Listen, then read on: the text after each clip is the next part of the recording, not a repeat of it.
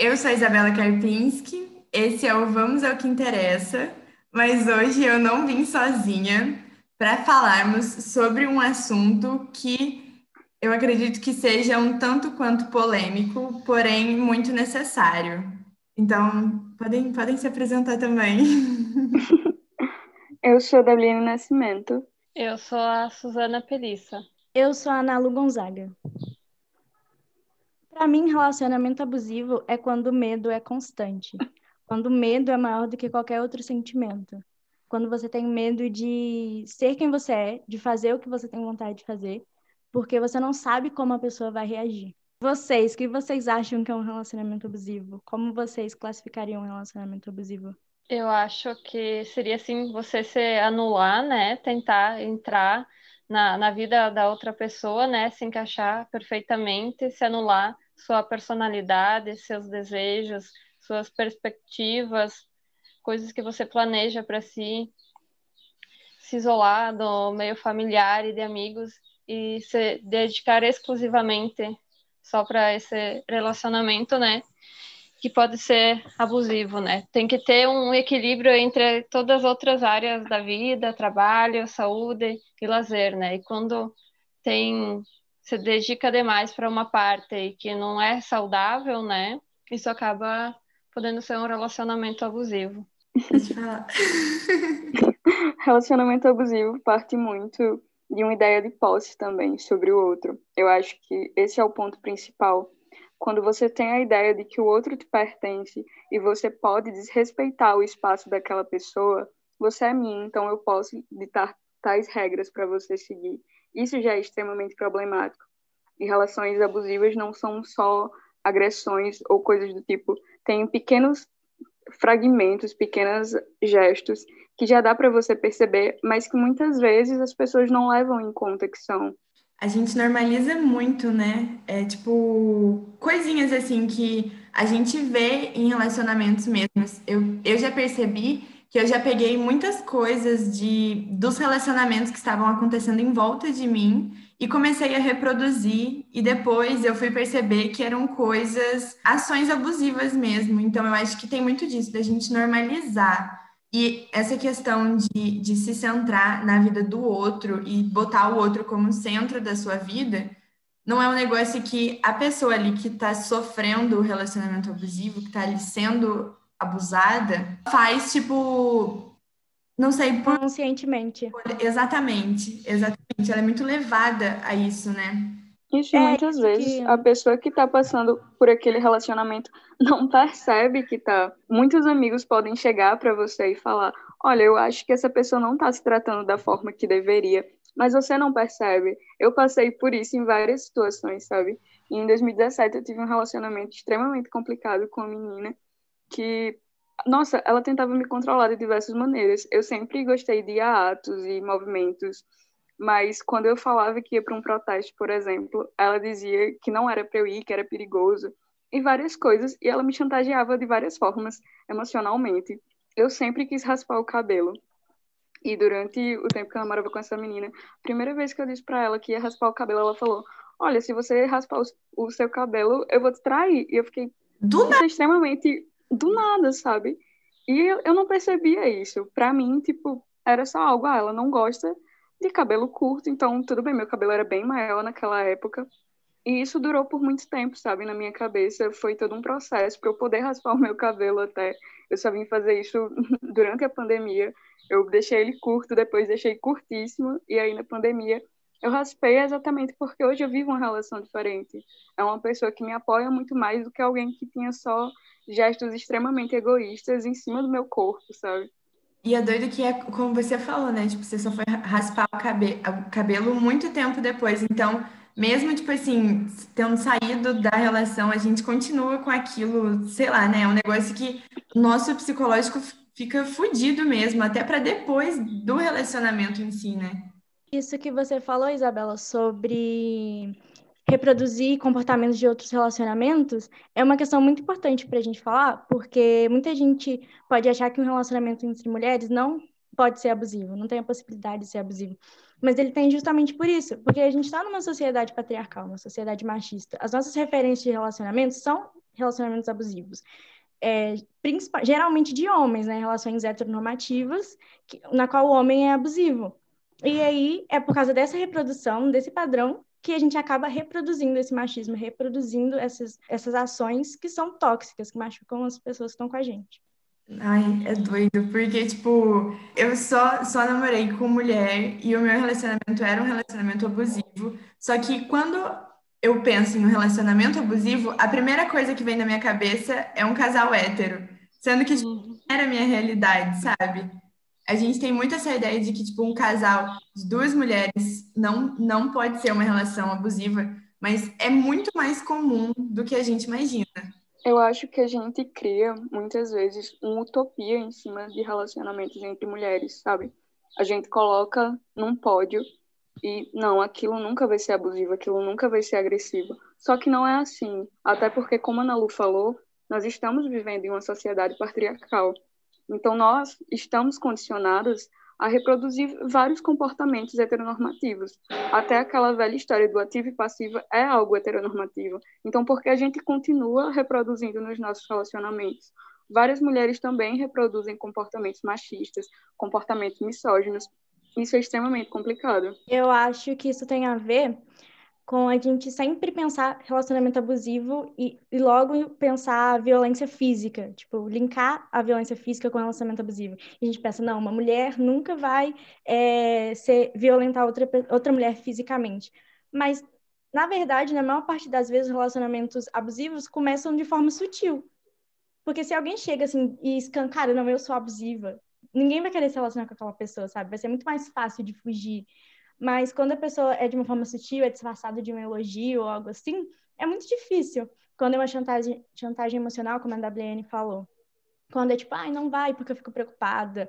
Ou, ai, eu me, sei lá, me preocupo com você, eu não quero que você faça isso porque eu não quero que você se machuque. Ou então, ai, você não pode faltar ao meu aniversário de jeito nenhum, porque ele é muito importante para mim, porque todos os anos, todos os anos antes desse aniversário eu tentei me matar. Eu já passei por isso.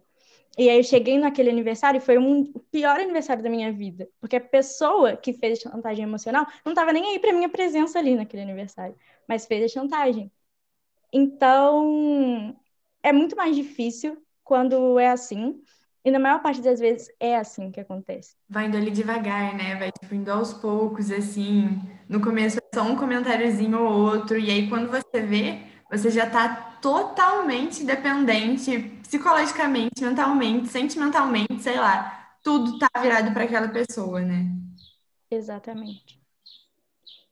E eu acho que dificulta pelo que a Suzana falou, porque chega um momento que a gente vai se distanciando dos nossos amigos, da uhum. família. Isso quando a gente não defende a pessoa que está sendo abusiva, porque a gente não consegue ver, porque a gente só vê o lado do elogio, a gente só vê o lado da chantagem emocional, a gente fica tentando entender aquela pessoa, quando na verdade ela está pensando no próprio umbigo, quando na verdade as vontades pessoais falam mais alto do que o, do que a parceria, do que a relação de fato.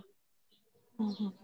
E a pessoa abusadora, né, ela costuma botar a culpa daquele comportamento dela na outra pessoa, né? Ai, tu, eu traí porque tu não fez tal coisa, né? Ou porque tu fez tal coisa e eu não curto, né? Tipo, lá uma desculpa que, de certa forma, justificaria, né? Mas nada justifica, né? Uma, fazer uma traição, ter um ato agressivo, né? Uma postura manipuladora, que é, são coisas que não são violências físicas que tu não vê ali, não tem uma mancha, né, na pele, mas são violências psicológicas que marcam tanto quanto a violência física. Isso pode levar também para os outros relacionamentos, né, que a pessoa vai ter depois com certo receio, um trauma, né, de se relacionar com alguma outra pessoa falando em outros relacionamentos, é importante a gente entender que qualquer relacionamento pode ser abusivo.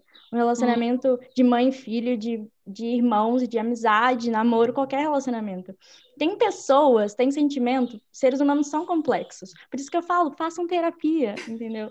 Tipo, ninguém precisa, é. ninguém precisa, ninguém é responsável pelos seus traumas. Você é responsável por eles. E às vezes você está tendo uma atitude abusiva sem perceber, está reproduzindo alguma coisa que é uma insegurança que está dentro de você e que você não trabalhou.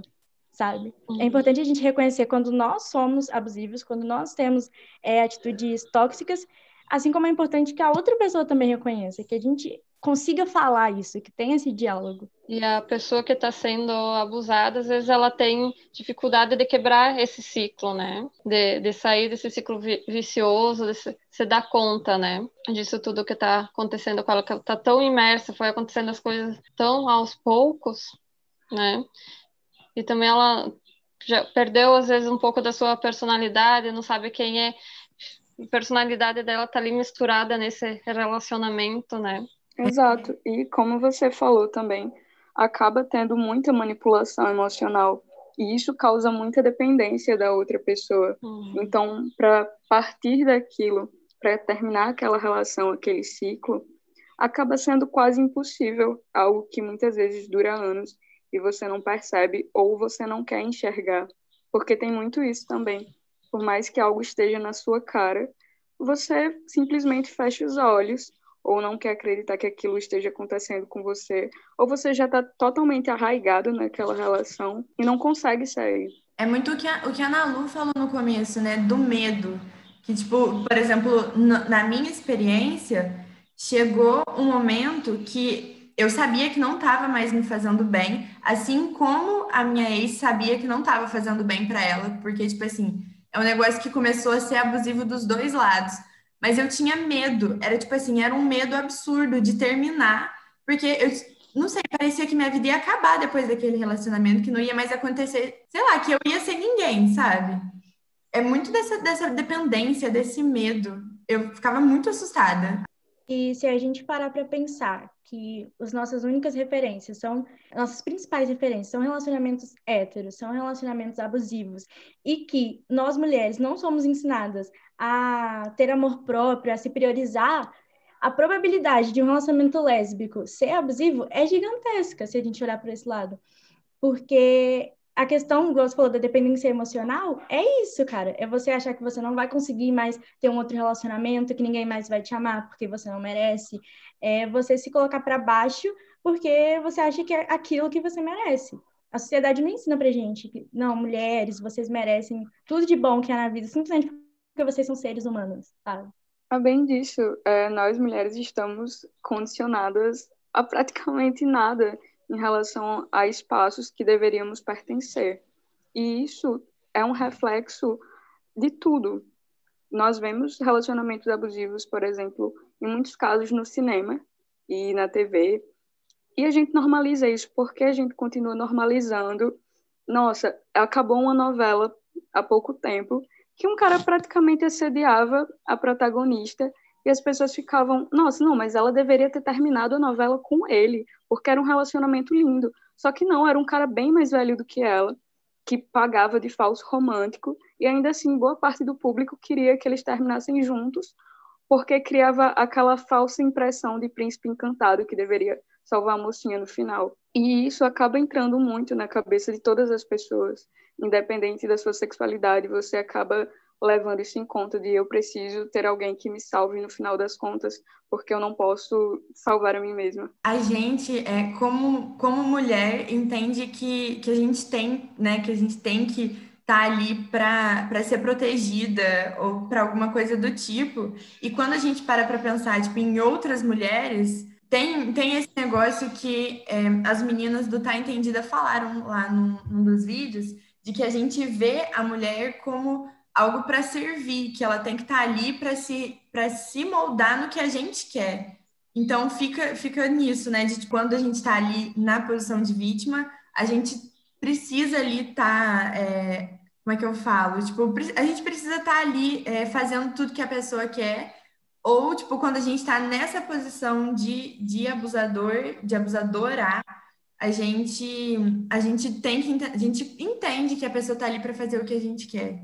E eu acho que é importante fazer uns recortes, por exemplo, em um relacionamento que é uma mina caminhão e uma mina feminina, sabe?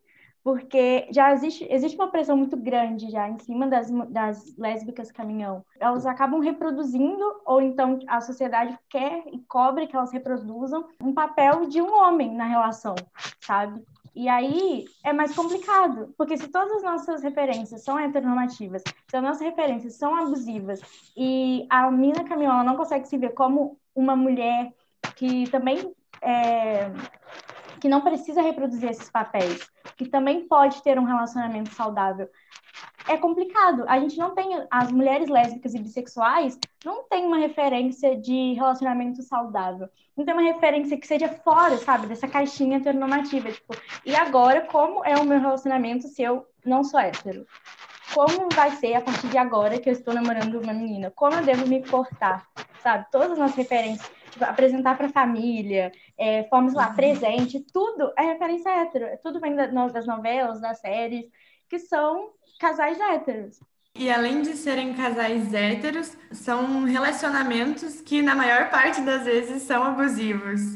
Então, assim, é a referência, é a referência. Muito, ah, é muito pesado quando a gente para para pensar, né? Sim, Sim e são coisas que. É importante falar sobre. Exato. E são coisas que estão aí há tanto tempo. E acho que só agora, ou pelo menos até pouco tempo atrás, a gente começou a acordar e se perguntar por que isso continua acontecendo se eu não quero que isso aconteça da mesma forma comigo. Eu não quero que me tratem dessa forma, não quero que me coloquem naquele lugar. Só que ainda assim, as grandes mídias, principalmente, continuam nos mostrando isso e para mulheres que estão se descobrindo agora como lésbicas, como bissexuais, vão ter exatamente essas questões que a Ana Lu falou, como eu me porto agora. Quando ela cita mulheres caminhoneiras, isso é extremamente importante, porque são várias discussões que precisam, que parece que precisam, que essas mulheres reproduzam comportamentos de homens. Mas por que essas mulheres não querem ser homens? Essas mulheres não são homens nas relações. Então, por que a gente continua exigindo isso dessas mulheres, como se elas não é, merecessem afeto, como se elas não merecessem cuidado, como se elas não pudessem ser frágeis, sabe? A Lívia Ferreira fez um texto e publicou no Instagram há pouco tempo falando exatamente disso, que mulheres caminhoneiras precisam de cuidados, que elas também podem estar frágeis. E ainda assim, eu acho que o que parte muito dessa visão de relacionamento abusivo entre mulheres lésbicas também tem que ser levado em conta disso, relações entre mulheres caminhoneiras e mulheres feminilizadas. É uma desconstrução, né? E é por isso que é importante ter representatividade, e não só representatividade, tipo, ah, artistas famosos, mas entre a gente. A gente precisa é, ter amigas lésbicas e bissexuais, sentar com elas e conversar sobre isso e falar, amiga, isso não tá certo, você não precisa reproduzir esse papel. Ou então, tipo, eu estou reproduzindo esse papel, o que eu faço para parar? que é isso aqui que a gente está tendo agora, sabe? É importante, porque a gente não tem isso. A gente não, não tem ninguém que vai virar para a gente falar o que a gente deve fazer, sabe? E que bom que não tem, porque a gente é livre para a gente decidir o que é saudável para a gente, o que é bom para a gente. Então, a gente tem, eu acho que devemos aproveitar isso e fazer com que nossos relacionamentos não sigam esses moldes de esses moldes machistas e patriarcais. E daí a importância da terapia, sabe? E a importância Exato. da gente se reconhecer, primeiro enquanto ser humano, sabe? Tipo, eu sou um ser humano, eu tenho os meus traumas, entendeu? Eu preciso lidar comigo mesma antes de qualquer coisa, Suzana, né? Faz psicologia, ou já é formada, não sei. Fale sobre isso. Eu não estudei muito sobre isso, né? Tem poucas referências, né? Na, na graduação de psicologia, a gente tem uma formação totalmente assim normativa, né? O modelo de paciente que a gente tem é um paciente branco, hétero, cis, classe média, né? Então a psicologia ela vem se reinventando, né? Tem várias psicólogas também que eu sigo no, no Instagram, né? Psicólogas lésbicas, bissexuais, que elas falam sobre isso, né? Então, para a gente ter a nossa saúde mental cuidada, né? a gente precisa estar tá fazendo terapia, lidar com, a, com, as nossas emoções, se perceber, né? Pode procurar atendimentos nos serviços públicos, né, do SUS, nas clínicas de escola. Tem vários psicólogos particulares também que fazem atendimento com valor social. E eu acho que é algo importante se dizer e pontuar também que é que quando a gente fala façam terapia, não quer dizer que o problema está em você, que o problema é você que sempre Exato. se coloca em um relacionamento abusivo.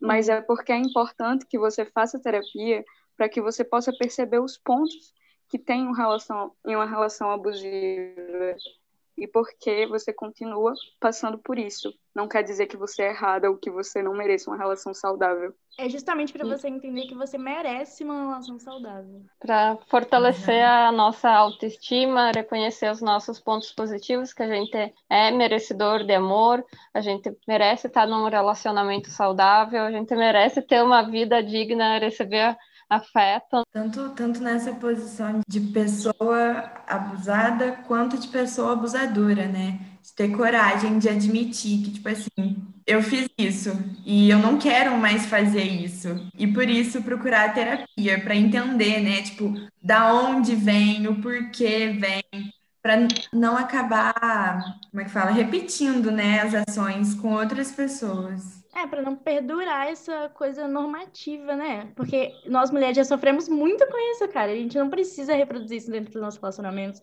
dentro das nossas siglas, sabe? A gente pode fazer diferente, a gente deve fazer diferente. A gente isso deve é colocar fazer. na cabeça que todo mundo é passível de erro, sabe? Não dá para dizer que a gente também não vai estar num lugar de abusadora, sabe? Porque é muito do que a gente falou aqui todo mundo é passível de errar, então por que eu seria o alecrim dourado que nunca cometeria algo errado, sabe? Exato. Exatamente. Uhum. Exatamente. Eu acho que, para finalizar, eu acho que a gente deveria, sei lá, né, dar um respiro agora, falar, tipo, calma, tem solução, você não precisa passar por isso, ser essa pessoa. Nem ser a pessoa abusadora, nem ser a, a, a vítima, né? É, eu acho que uma coisa que pode ajudar muito é a gente se cercar, cercar de, de pessoas saudáveis, cercar de mulheres, de pessoas que nos reconheçam, sabe? De pessoas que, que, não vão, que não vão te despertar em você uma vontade de ter uma coisa normativa, uma coisa perfeitinha, sabe? Aqueles casais de internet que parecem perfeitos e tal. Sabe? Pra... Não, não, você não precisa disso, você não precisa se espelhar nisso. Existem pessoas reais, existem amigos, existem sua família, existem pessoas reais que você pode tipo, sentar e conversar e tentar entender. Porque é o que eu falei, a gente não tem manual, sabe? E a gente também precisa ter coragem de botar a cara ali e falar: não, olha, eu também não sou perfeito, para que mais pessoas se identifiquem. E é isso. Sempre bom lembrar que façam terapia e. Defendam o SUS. é isso. Isso é muito importante. Total. Muito importante. Tchau. Isso. Tchau. Tchau. Tchau.